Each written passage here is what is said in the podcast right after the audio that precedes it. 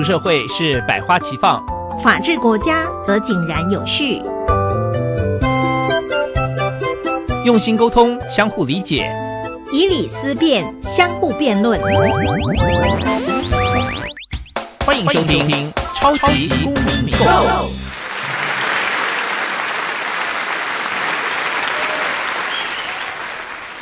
位听众朋友们，大家早安，大家好，欢迎收听《超级公民购》。本节目是由教育部委托，由国立教育广播电台与财团法人民间公民与法治教育基金会联合制播。我是节目的共同主持人陈明珠。在今天节目当中，我们很开心的邀请到律师陈佑新，要特别来跟我们分享到，其实呢，在去年二零一七年的最后一周，十二月二十三号，呃，有多名的律师在一场呃抗议劳基法修改的抗议当中被非法的逮捕了。那么到底详细发生的过程又是怎么样呢？待会我们会请佑新律师亲自来跟大家来分享说明。那么一开始我们先来听听一小段的小小公民庭看听。小小公民庭看听。在这个单元，我们将会带给大家有趣而且实用的公民法治小知识哦。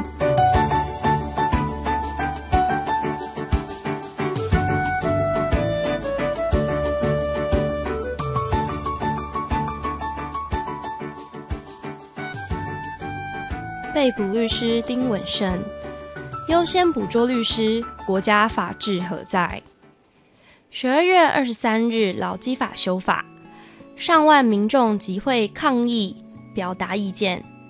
下午，有近二十位自主律师以声援者的角色参与反劳基法修恶游行前誓师大会。两点过后，游行开始前，律师小队解散，改为待命陪侦，期间提供现场民众必要法律咨询及服务，及站在高处观察，并向律师团群组回报现况。以求确保警方执法合乎法律及比例原则。晚间十点半左右，笔者与其他五位律师前往台北车站陈抗群众聚集处，在东三门处与群众遭到警方重重包围，时间长达一个多小时。即便民众表达愿意解散离开，警方仍不使任何一个在包围圈中的人离开。也没有依照集会游行法进行举牌警告或命令解散的动作。眼见双方僵持，警方两次把民众推挤到更小的圈圈中。笔者担心警民间爆发冲突，造成现在双方受伤。加上笔者因受困多时，尿意高涨，于是拿出律师证与身着律师袍的陈佑新律师。遇上前想跟指挥官沟通，至少使疲惫不堪的三位女律师离开现场，再协调使人群就地解散。然而过程不断遭警方拦阻。正当笔者向警方说明没有任何法律上理由，且根本无权限制现场群众行动自由时，界寿派出所所长蔡汉正居然直接下令抓走在场请求民众先退三步、保持冷静的陈佑新律师，随即用蛮力将笔者捕捉。另一名女律师也同时被警方以强制力拉上警备车，前后未说明法律依据，即捕捉连同笔者陈佑新律师等数名律师，并野放于内湖郊区。警方本次未依集会游行法规定举牌警告、命令解散，而将民众层层包围后，强制限制行动，实施强力清场的介寿所长主张这是净化车站，并拒绝说明清场此行政强制的依据。若警方按警察职权行使法查验身份或保护管束的规定，限制在场民众的自由。在场民众依同法有权寻求律师协助，由律师找指挥官了解状况。若警方把现场律师当作陈抗者，也必须具体说明理由并指出证据，否则就是违法强制行为。在过去，警方与在场律师之间存在一种律师在场执行职务维权，警方反而可以让律师协助沟通的默契。例如三二三行政院占领事件，在国民党执政时期，警察尚不敢逮捕在场协助之顾立雄律师等人，甚且在警方暴力清场时，还容许律师在场协助疏导陈抗民众。然而，本次事件中，在律师出示证件或有穿着法袍执行职务之状况下，警方却优先捉捕律师。此例一开，笔者非常忧心，国家法治将往威权警察国家急速倒退。为了捍卫人民言论自由与律师职业权利，坚守人权的底线，我们将会对警方本次涉及违法的强制措施就责到底。同时，恳请台湾社会各界给这些坚持的工会干部、自主的公民陈抗者更多关注与支持，他们才是扛起台湾未来命运的勇士。奔波一夜，凌晨回到家后睡了三个小时，醒来后，台湾仍是那个值得我们深爱的地方。一个果实虽未长成，泥土、水分与空气中。仍充满着对自由与解放的渴望与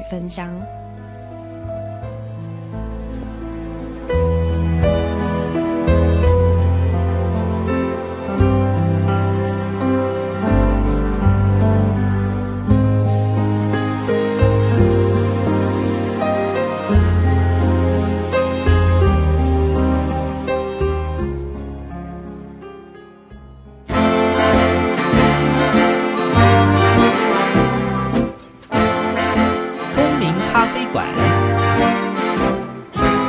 倒杯咖啡，跟我们一起在公民咖啡馆分享近期最具代表性的公民时事。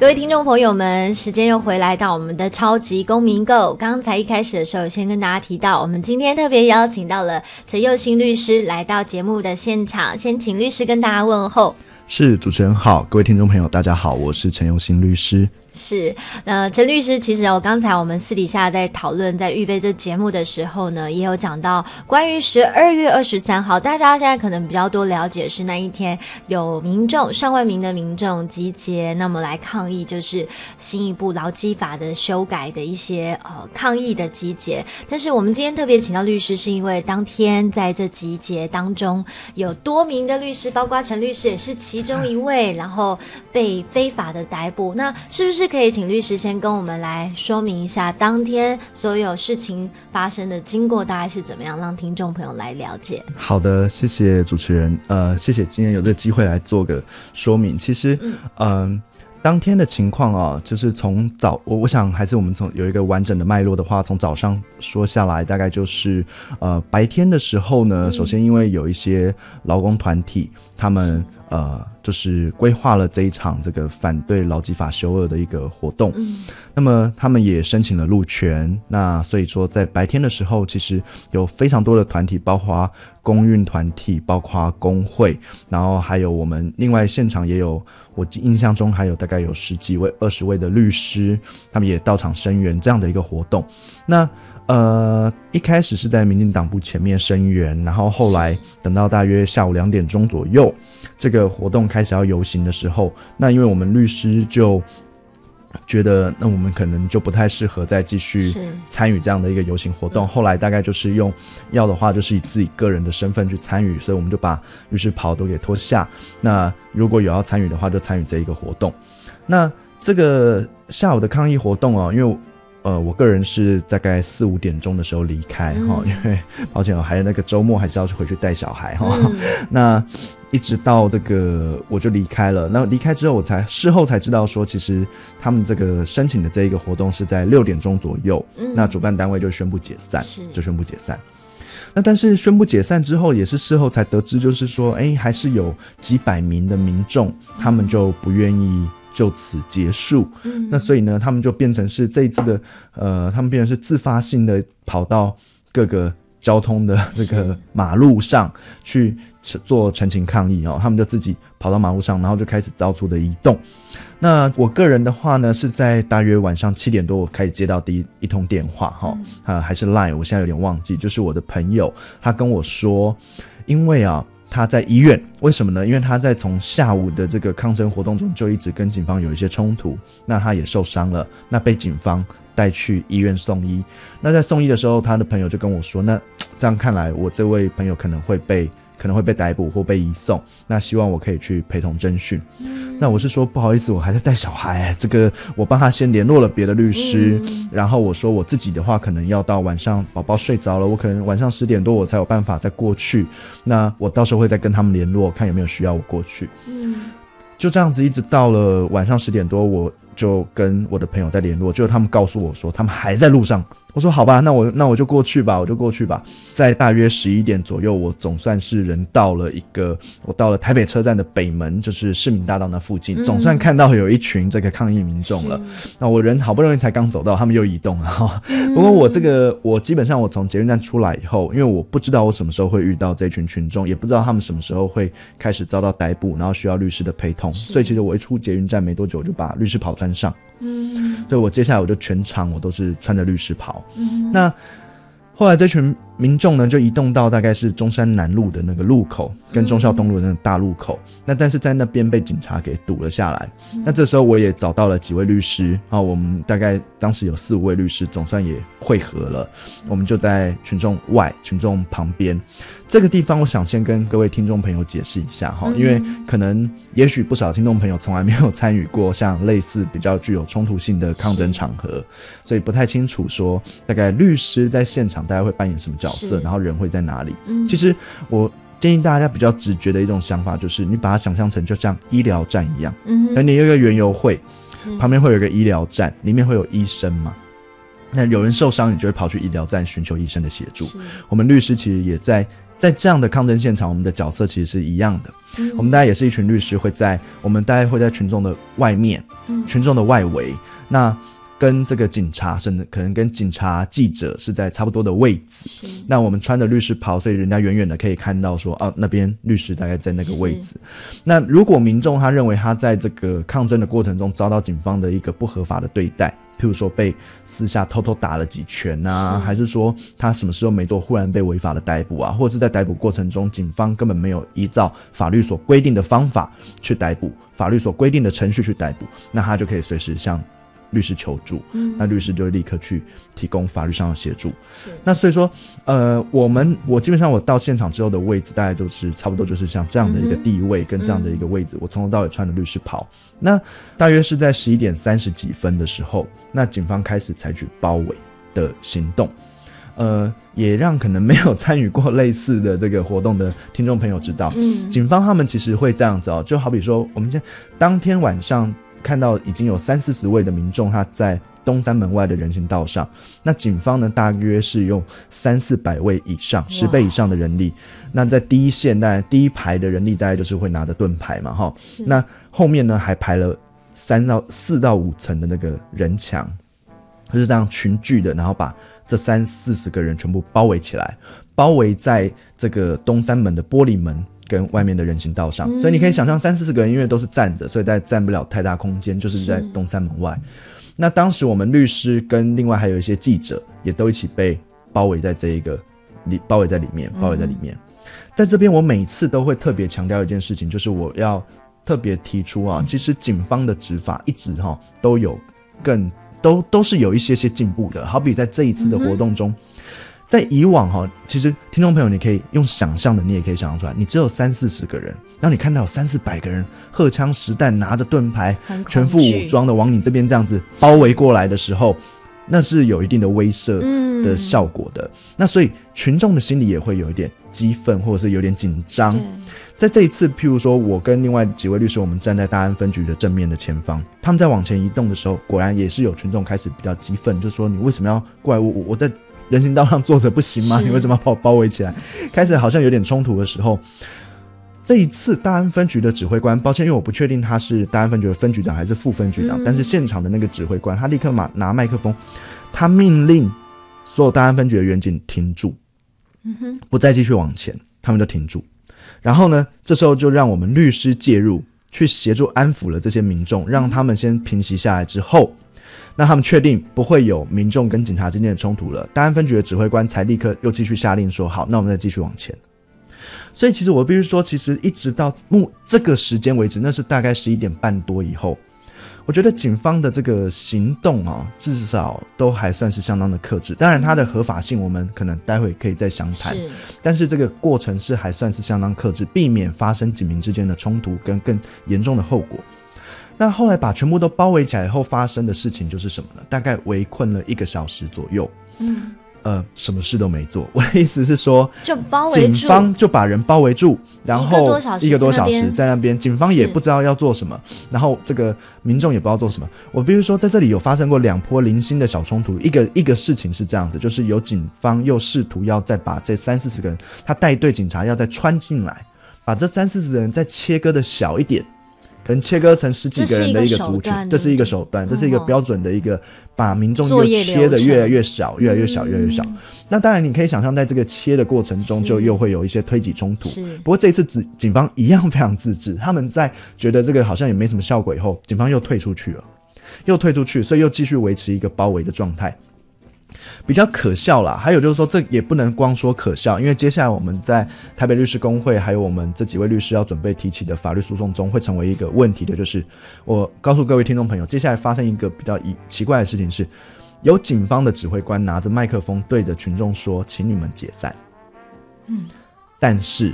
其实大家可以想象，这一个多小时的时间里面，这些群众他们是不断的说们没有办法解散，他没有办法解散，甚至他们就说：“好啊，我解散啊，我回家啊，你让我走啊。”但是各位知道吗？在当时啊，因为这都我们亲身经历了，而且现在社会就是这样，大家都有手机，都可以把它拍下来，这过程全部都有摄影的记录放在网络上，不是只有警方才有密录器、摄影机，民众也都在拍啊，所以所有的资料都在网络上都可以看得到。就是民众如果要走，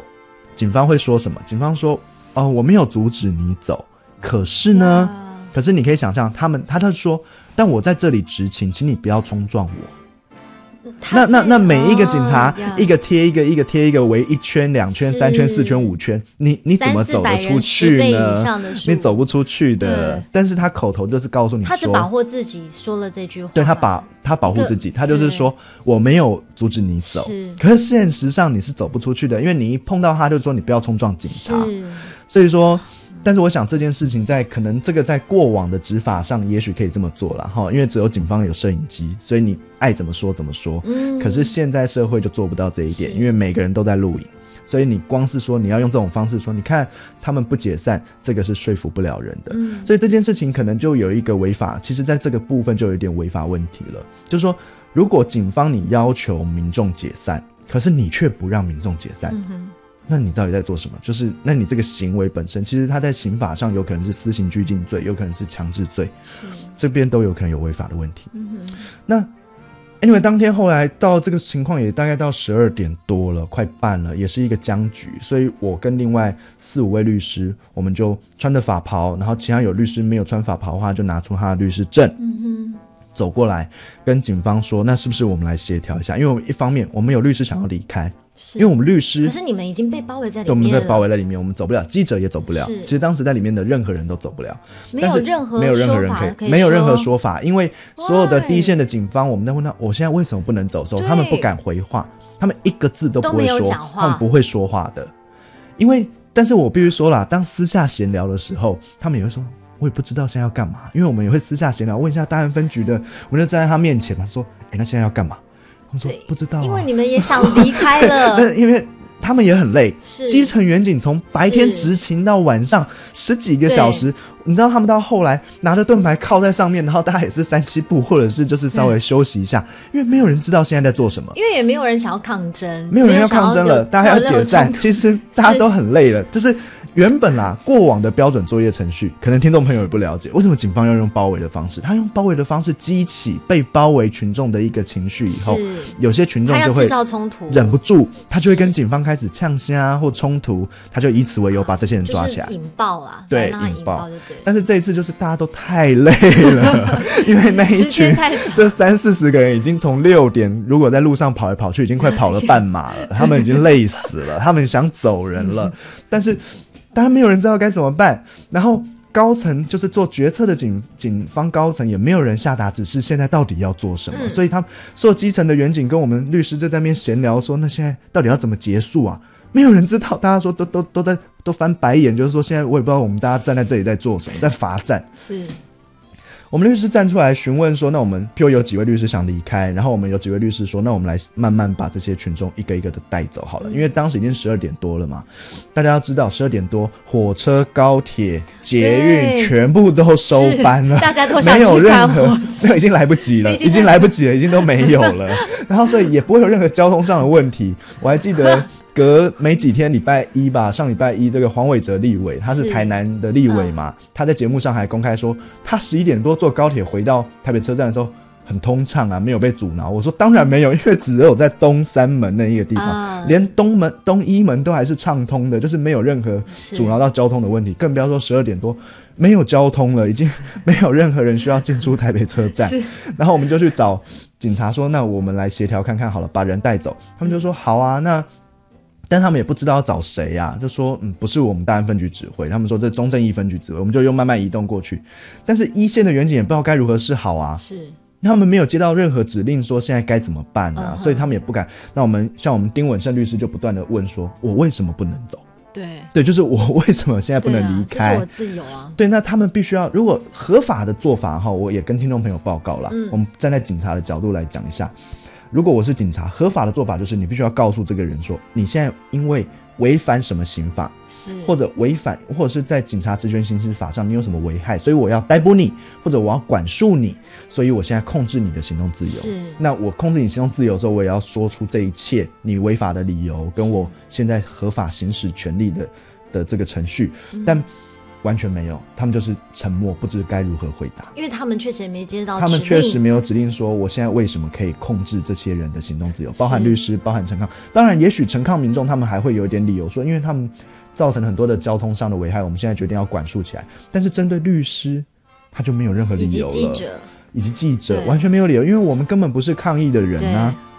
就在这时候就开始产生最后的意外，嗯就是有一位这个中正一分局接受派出所的蔡安正所长，嗯他就忽然窜出来，然后就说啊，因为你们在这里迟滞不解散，那造成问题。又民众听到这句话，当然是又好气又好笑，翻白眼，又大家又开始笑说我们是要解散啊，你怎么说我迟滞不解散呢？嗯然后就说，他就说好，那我们现在要开始拖走，第一个居然就把我拖走，然后接下来就我们几个律师率先的被拖上去，生气的，三个律师被拖上去，我完全没有来得及反应啦，因为我就被五个人这样拖上去，然后就拖上了警备车。那当天其实后面发生的事情，我觉得大家就不太了解。我必须跟各位观众朋友很坦诚，我在网络上也很坦诚这件事。其实我心里第一个感受是羞愧。我很肯定我是合法的，我没有参与陈抗活动，然后没有任何理由可以抓捕我。羞愧的原因是我身为一个律师，我怎么会被抓了？我还要去保护这些所谓群众的法律权益，结果我自己的权益都保护不了，所以我在车上立刻开了直播，那是我生平第一次利用网络开直播。对我发现我是在安抚我自己啦，然后来说明在直播过程中大约三十多分钟，我说明我发生了什么事然后一边在思考说这件事情到底它合不合法，然后再做这样的一个说明来安抚我自己，那顺便把整个事情理清。嗯那最后呢？因为为什么二三十分钟的直播呢？因为我被从台北车站载到这个内湖的大湖公园丢包，嗯那所以路程大约二三三十十分钟。但是我想，呃，这个时候呢，我们稍微让大家先整理一下思绪，因为可能听众朋友现在听到也也有各种情绪也产生了，因为刚才。陈律师也讲到，当中有很多的疑问，包括远景、基层远景的疑问，现场的民众朋友也疑问。但是呢，我们先进一段小小音乐之后回来，继续来看，哎，到底二十分钟车程有没有发生什么？哎，除了紧张气氛之外，有没有什么一些小谈可以跟大家分享一下？我们先进一段音乐。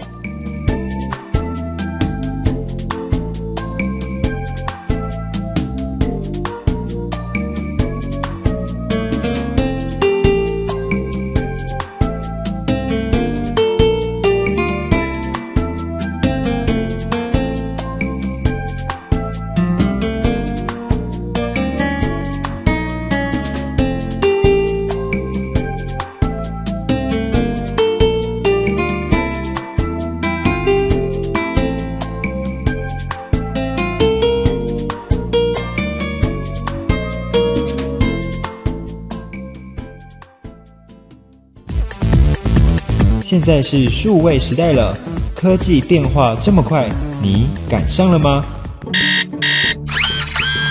请让我为您服务，解答科技的疑难杂症。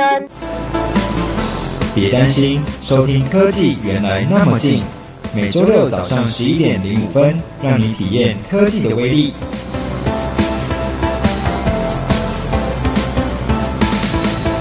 听说你小孩英语越来越酷哦，是跟谁学的？我看他天天上 Cool English 英语线上学习平台，网站内容有听力、口说、呃阅读、写作，还有会考试题哦。上网就可以学习啊，而这样可以省下通勤时间耶。要不要花钱啊？内容全部免费，而且里面有动画、游戏引导，看起来很有趣哦。教育部国教署酷英网站，让你学习英文 so easy。对亚美尼亚、波士尼亚及罗马尼亚的贫困家庭来说，低温达零下二十到三十度的冬天是一场严苛的生存考验。因为没钱买柴火，只能焚烧废弃物取暖，但产生的毒气却严重伤害孩子的健康。台湾世界展望会邀请您捐款支持这三个国家的御寒工作与资助儿童，让台湾的爱温暖亚波罗的冬天。更多资讯，请至台湾世界展望会官网。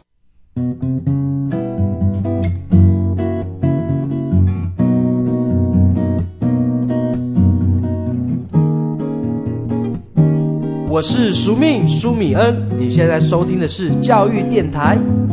哦，朋友们，就爱教育电台。耶耶耶耶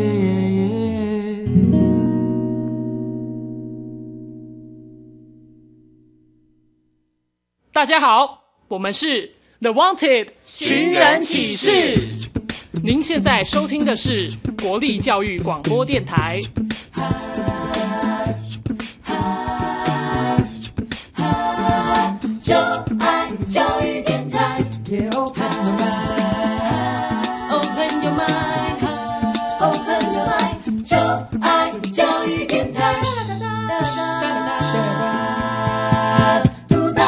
各位听众朋友们，时间又回到了超级公民购。如果您延续着我们上一段节目的话，诶，应该听陈律师讲这个故事。现在讲 K 故事，听得有点精彩，很想继续听下去。那陈律师自己在他粉丝团上面有做直播，到底这二十到三十分钟的车程发生了什么事情？要请那个陈律师继续跟大家分享。好，各位听众朋友，其实。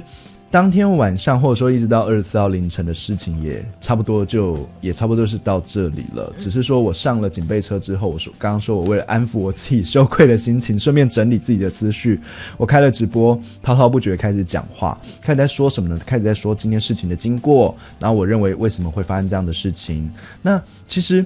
各位。可能呢，如果印象哎，因为这两天刚好昨天新闻刚结束，这个王炳忠案哈也刚有一个真的大家也觉得莫名其妙，他也怎么 那么贵，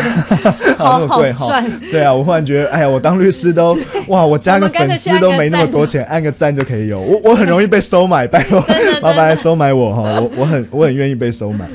这个。这个其实他也开了直播，他在搜索的时候被他也开了直播，但是这是违法对，因为这有可能有问题。我就跟大家解释，其实这我在车上直播的时候，我先跟大家说一件事哦。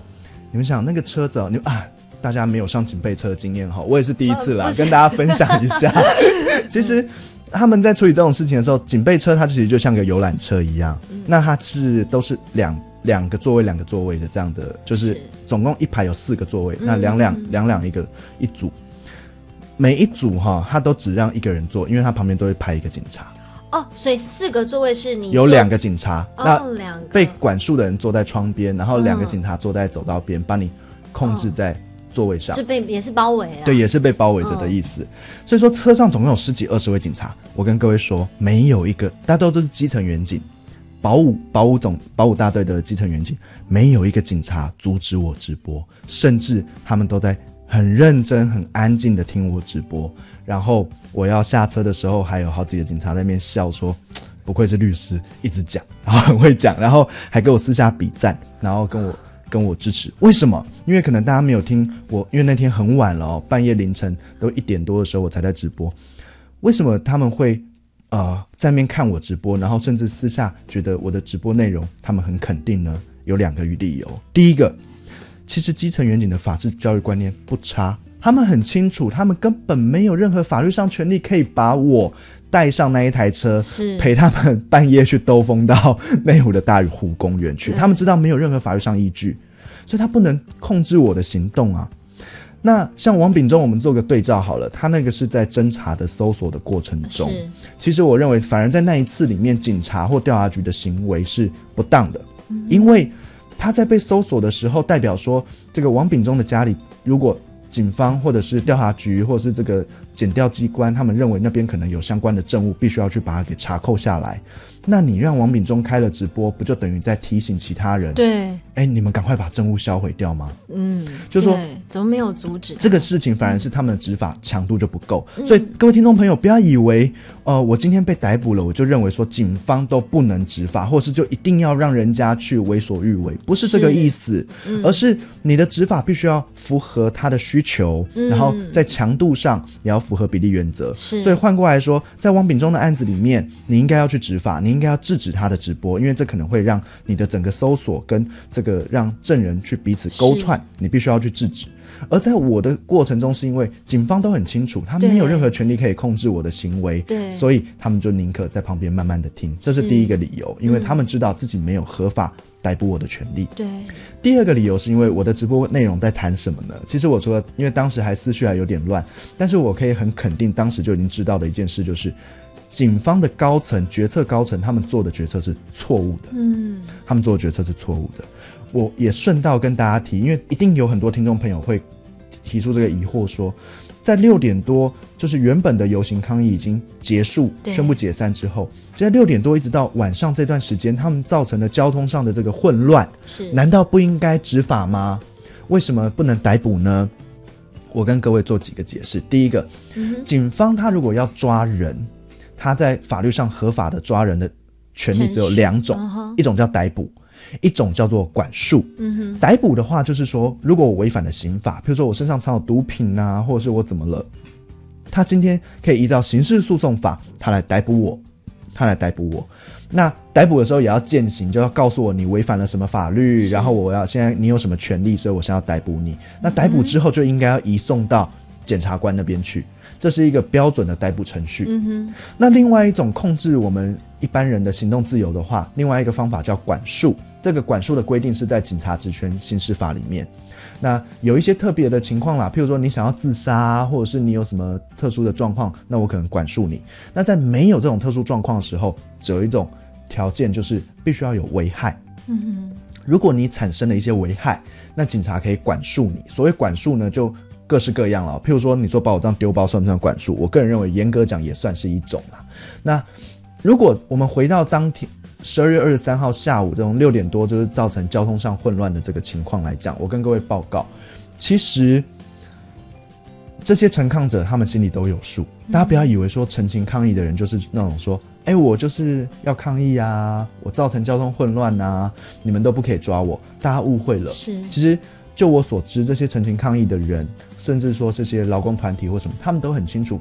他们的抗议有些时候就是以破坏现有的秩序跟现有的法律规范作为他们的抗议手段，目的呢就是要让民众因为被干扰到而去注意到这个议题。是。所以这件事情他们是心里有数的，所以大家不要把他们当成一群好像，哎呀，你们就是来乱的。是，他们心里都有准备要被抓，心里都有准备要承担起法律上的责任。嗯也就是说，我今天造成交通的混乱，我该负的责任我要负，我要负起这个责任。但我就是要让交通混乱来让大家注意到我这个议题。那我必须要说的是，从傍晚的这个他们在台北市的各个马路上哈进行抗议，造成交通上的阻碍这件事情，警方是应该要执法的啊。嗯哼，你应该合法执法。你怎么合法执法呢？你可以去最简单的例子，譬如有一个人他如果占据了一个马路，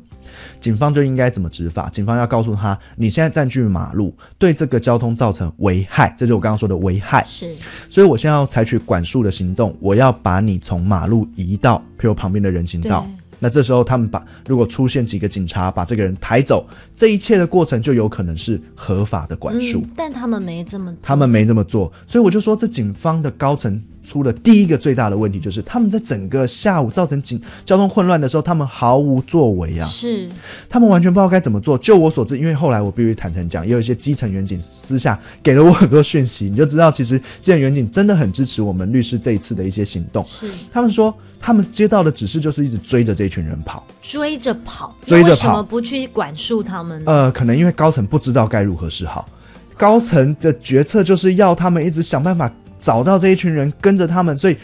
大半的呃当天。总共出动了三千多名人力，解决不了几百人。对，因为他们只能追着跑，他们也不知道追着跑要做什么。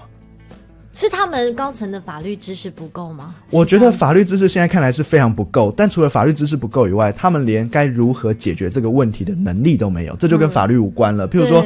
你现在看到他们在流窜，你是不是要考虑把他们追着跑对，你是不是要预先准备？譬如把我啊这边好像我在教大家对抗陈抗民众，好像怪怪的。但我是说，假设是我的话，我可能会先安排一个地方，准备把他们赶进这一个袋子里。譬如说，我在某一个路口布置了优势的警力，先围好，然后呢，利用其他的警力来驱赶这一群人，让他们最后落入，是因为他们这群人他们没有在跟警察做。冲突嘛，嗯他看到警察就跑嘛，所以如果你就驱赶他们，把他们驱赶进你预先安排好的这一个位置的话，就可以把这群人全部包围起来。是但是总之，从六点多跑到晚上十点十一点，大家就是这样跑了五六个小时，简直在跑马拉松，就是很莫名其妙的行为远景为都。累了。远景都累了，而且远景都不知道你到底为什么要我们这样跟着他们跑，毫无意义。所以说，这个警方高层就是你可以合法执勤的时候，你居然没有合法的执行职务，然后造成交通混乱，难道警方高层的决策不用负责吗？嗯，那所以这就是我当时的就发现这件事情，然后一晚上就好啦，你总算包围起来了，但是大家可以想象多荒谬啊！对几百个人只有三四个，只有三四十个人被你成功的包围起来，好啦，总算你总是包围起来了。包围了一个多小时，什么事都没做。对，但这也是很荒谬的事情，就是说，其实我事后的观察，那因为警方他们一直都在追着跑，他们应该也看得出来，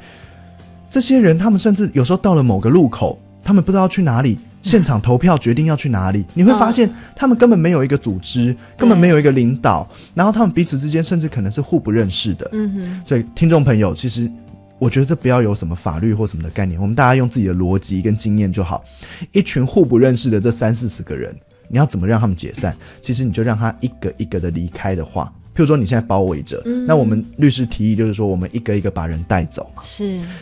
一个人离开，一个人离开之后，他们根本没有联系方式，他没有办法再聚集在一起了，所以这一群人是不可能再重新对进行游行抗议了，嗯所以就可以解决。嗯但是总之就是嗯。都没有作为完全没有作为，然后最后才用这个很没有必要的一个把这些人拖上警备车，然后去放到别的地方去，这已经都有点没有必要了而。且就以前的观点到现在，他嗯们是不是只有这个处理方法？一直都是。其实听众朋友可能不知道，其实这三四十年来对抗对付陈抗民众，大概都是这样的做法。是那这一次唯一的擦枪走火的地方，就是抓了律师。是在以往其实会怎么样呢？他会让律师、记者先离开那个包围圈。对，那就代表说对他不让 他不让大家知道，对那不让记者拍摄，然后不让律师。三月二十四号行政院那没错，一场也就是这样子把记者支开。然后，但是当时在行政院那一场，最起码还有顾立雄律师跟其他律师，他是容许我们律师在里面把人一个一个带出来的啊。那你在这个过程中，反正警方你有录影嘛，你可以事后去追究这些你认为他们有违法责任，你再去追究就好。因为你不用这个方式，你要一定要用这种脱离的方式的话，你就多少会造成一些冲突。是但是这些冲突很不负责任，我必须说，高层非常不负责任，冲突都不可能是高层在跟民众冲突啊，是是那些已经跑了一整天，他也不是晚上五跑五六个小时哦，他从下午白天就一直执勤到对的远景，他们也很累。大家也要知道人性啊，我那么累，他一定会把错怪到这些陈抗民众身上，所以很多擦枪走火，走不了。他也走不了，民众也走不了。民众也觉得说，我又不是不肯走，对。因为在这一个多小时内，我想哈，现在就是所有大人都可以，大家都可以录影，所以就可以听到民众不断的强调，我要离开，我要回家，我要走，但是没有人要让他们走。那待会我们会来聊聊这部分的法律常识，让听众朋友再更多了解。我们先进一段音乐。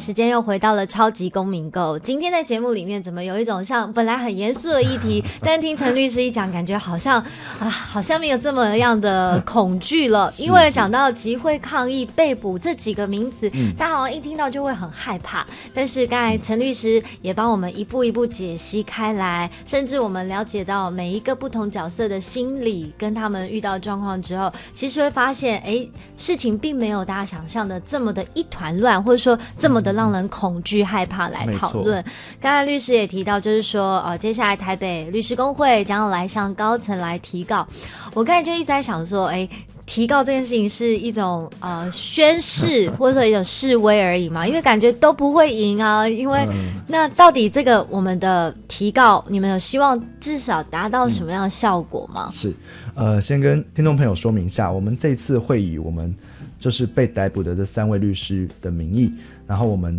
以自己的名义去提起自诉。嗯那我们告的对象就是这个决策的警方高层。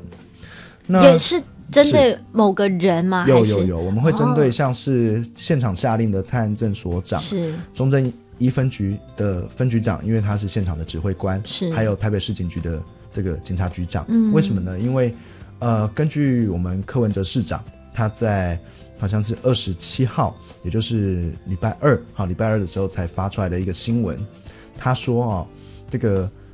他下令逮那个排除这些陈康民众没有错，但是他没有下令可以逮捕律师。是然后他还说，一直到礼拜一晚上的检讨会上，嗯市警局都还没有办法回答柯文哲市长为什么会逮捕律师。是各位要知道，这是很可怕的一件事。我的意思是说，代表说这些警察他从呃礼拜六的晚上、礼拜天凌晨逮捕了律师之后，一直到礼拜一的晚上六点钟，他还没有办法回答他的主自己的管行为为什么我可以逮捕律师。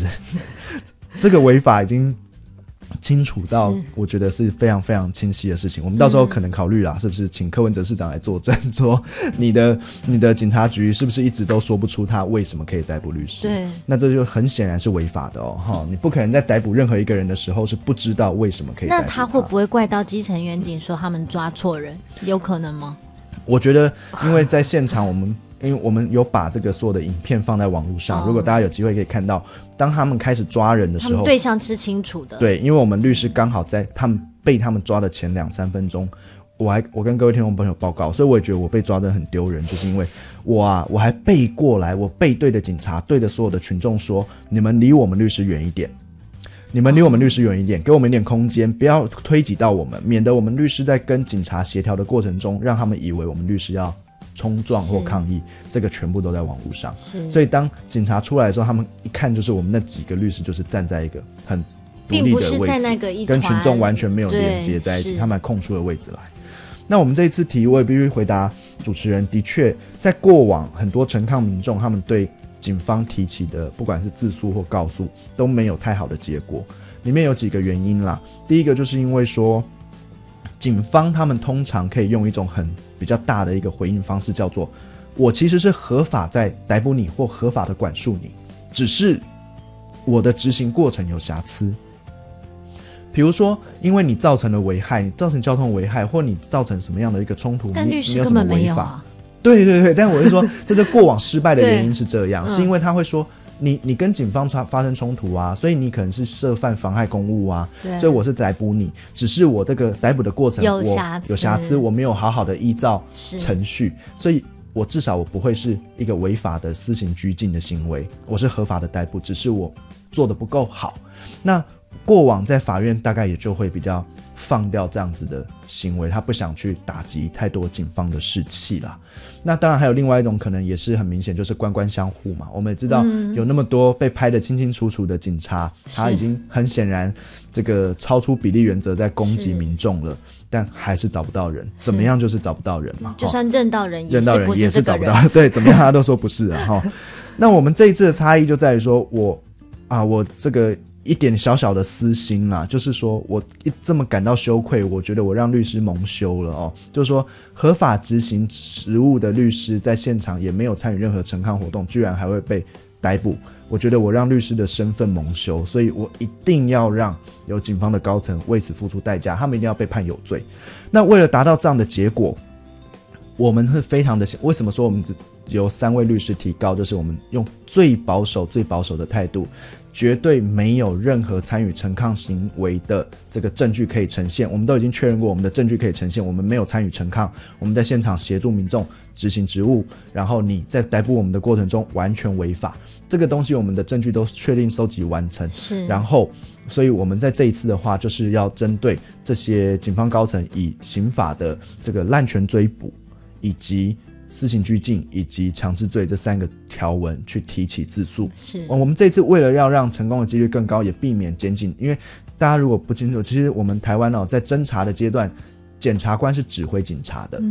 也就是说，他们彼此之间其实有一点上下隶属的关系。那为了避免他们会产生这样的利益冲突，我们也不对检察署提告，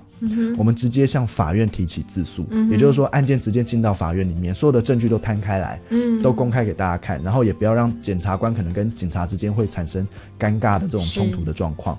所以。我们大概在下个礼拜，我们预计下个礼拜就会提起自诉，然后呃，应该是会以最保守的态度力求胜诉的结果。因为这一次的逮捕，我们可以很肯定，就是跟以往的这些条件都不太一样。是逮捕律师绝对没有任何的理由。那后续这些在提告的过程当中的后续进展，也希望陈律师可以放在粉丝团上面，会会会，让关心的朋友随时都会让大家知道。因为我想。呃，现在这个社会就是这样，公开透明是很重要的。嗯，其实我自己也感受到，就是说，当二十三号晚上、二十四号礼拜天凌晨被这个违法逮捕了以后，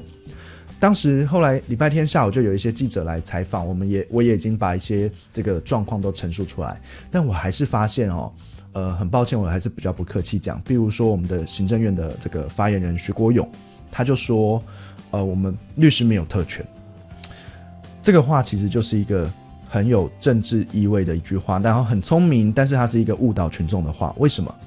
如果我陈佑新律师今天是陈抗民众的一部分，我当然没有特权，任何一个人都没有特权。当我去参与陈抗活动。我做了违法的事情，我该被逮捕就被逮捕，这没有话说。今天的问题在于，我们律师根本就不是陈康民众，所以他这个话是很明显的误导。我对这样的行为也是感到非常的的不愉快啊！我认为这是一个 为了政治上利益所做的误导。那又好比我们这个内政部的部长，也就是警警察的大家长叶俊荣叶部长，他是我在台大的时候的老师，但是他说的话也让人真的是非常的气愤。他说，警察呃律师啊，我们我们没有逮捕律师。啊，没有逮捕律师这句话是对的，为什么？因为他们根本没有合法逮捕律师嘛，他们是违法的嘛，所以他也不敢说自己是逮捕。但他说律师是自愿上车协助民众的，这句话上车怎么协助民众？是他说律律师是自愿上车协助民众，然后后面还讲了四个字，说要我们要忠于事实。我那天我真的看到我真的气疯了，因为我就立刻拿出照片，我被五个人抬上去，这叫自愿吗？这叫自愿吗？大家也可以上我的粉丝页看。我我被五个警察抬上去，这叫自愿嘛？然后我是全场第一个被抬上车的人，律师，没有任何民众需要我上车去协助啊，我是第一个被抬上去的，去协助警方排解压力。对我也不知道怎么会有这种事，但我觉得这些都是。呃，不忠于事实的这种说法，那也感受到，就是说，也许有时候在政治的场域，他们会有一些行动举止，那会使得民众产生一些误解跟误导。不过，我再一次跟各位听众朋友说明，现代社会跟以前真的不一样。现场这么三四十位民众，录影资料都一大堆，我的粉砖上都放上了很多很明确的资料。也因为这样子哦，我在后来上了几个节目，我就很大胆、很勇敢的跟这些人。画瞎了，就是说，你们只要拿出我陈佑新律师参与这个陈抗的活动的任何一个证据，你们警方警方三四百个人嘛，光摄影机就不知道几十台了，嗯，拿出来，我律师就不要当，我律师就不要当，没有啊，到现在是没有任何警察敢拿出，因为真的就没有这么做，所以你完全拿不出真正可以逮捕律师的一个合法的证据。那利用这个机会啦，我想哦，我们也顺便。导正警方的执法，其实我要跟主持人报告，其实，在上礼拜我就知道，好像已经有稍微有点改进了哦。因为哈，就同样这位蔡汉正所长，他在上个礼拜的一些陈情抗议的执行过程中，他就有拿麦克风公开讲说，呃，我们现在要依法管束你们，你们违反了什么规定，请请那个前面的警察来告诉民众。那只是可惜啦。呃，因为前面的警察说不出 民众违反什么法律，所以最后还是没有办法完整的把这个法律程序走完。但是，但是有一步一步在进步啦，有一步一步在进步。但是很抱歉，我虽然说哈，我还是尽量保持一个比较平和愉悦的心情 谈论这件事，但是我在法律上主张，我一点都不会退缩。是我作为一个律师，我当了十年的律师，我在法律上的专业。一向对自己是相当自豪的，嗯所以像这一次的诉讼，我是我一定要用胜诉判决来洗刷我认为我丢了律师的脸，我一定要用胜诉判决来达到这一点，所以我会很谨慎、很保守，以最可能达成有罪的状况，我不会让一些枝枝节节的事情发生，我就是很单纯单刀直入。一定要让高层的决策被确认是一个违法的决策。至于他们要不要坐牢，这个我不在乎。对，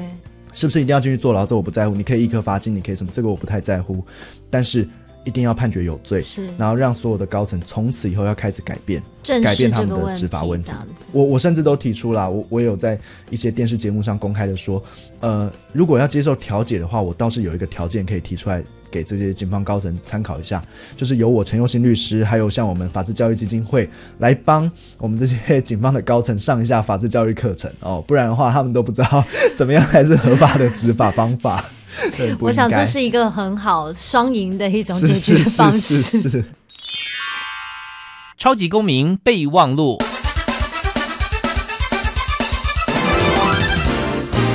我们一起来分享今天节目内容的重点精华。听众朋友，时间又回到了超级公民购。今天呢，跟着陈佑新律师，我们好像呃又学了一堂公民应该具备有一些基本的知识。那相信听众朋友呢，面对呃，应该很多人不是原本读法律的，应该会知道说，哎，其实法律并不是一个呃。这么难接近，或者是说他是属于专业的人士，他呃好像是大家没有办法去了解的。其实透过律师跟我们刚才的说明之后，大家都知道说，嗯，其实是可以一步一步更厘清大家拥有什么样的权利，可以怎么样被保护的。是对，那也我们也很希望，就是律师在提高过程当中，一定是要胜诉的。那但胜诉之后，要实际上怎么样来改变？包括你刚才提到，就是让高层他可以更有一些法律的知识，下一次可以更好。我觉得这个是我们都期待发生的事情。所以就是说，呃，民众他很清楚我有什么样的集会游行的权利，嗯然后我有什么行为可能是超出了我的权利，心里要先有个底。有数，就是说，好，我现在的抗议可能已经可能是有涉及违法的情况了。那警方在执法的时候也要清楚，就是说，好，我虽然看到警民众违法，但也不是我就这样傻愣愣冲上去，就好像什么事都可以做，不是的。法律有限制警察执法的过程，嗯你必须要符合法律的要求，才可以去执法，不然的话。民众就算违法，但你的执法过程也是违法的话，那我们台湾都都不要有法律啦，大家都在那边违法来违法去的，这样是不对的，是没有错的。。那么我相信有一些听众朋友，可能现在他也有一些关于相关这这方面问题的话，其实也可以上律师的粉丝团来私讯来请教你，没有问题，对不对？不用客气。对，那粉丝团的话呢，大家可以就是打陈尔东陈，又是呃日新又新日新又又新的又哦又新，然后律师，然后大家可以上完了相相关的问题的话呢，可以来请教陈律师。欢迎大家。是不过最后面呢，我们还是要肯定陈律师，因为律师刚才一直提到说，你一直觉得啊、在被逮捕的过程当中，你很羞愧，没有好好保护民众。不过，其实你愿意站出来，对他们来说，真的就是最大的保护了。是因为毕竟，呃，法律人有时候他们也会希望各种的不涉入的自保，可是你却愿意来到现场，其实你已经很站在。一般公民的角度来思考，所以其实我们要以公民的立场，谢谢陈律师 这样子，谢谢明珠。我们也期待台湾的执法能够透过这一次的事件有一个小小的迈进，是就是一个很大的一步是了。是嗯，再一次谢谢陈律师，谢谢谢谢主持人，谢谢各位听众朋友。嗯，我们超级公民购就下礼拜再见喽，好，拜拜拜学习思辨的智慧散播正义的种子。超级公民购是由教育部学生事务及特殊教育司委托国际教育广播电台与财团法人民间公民与法治教育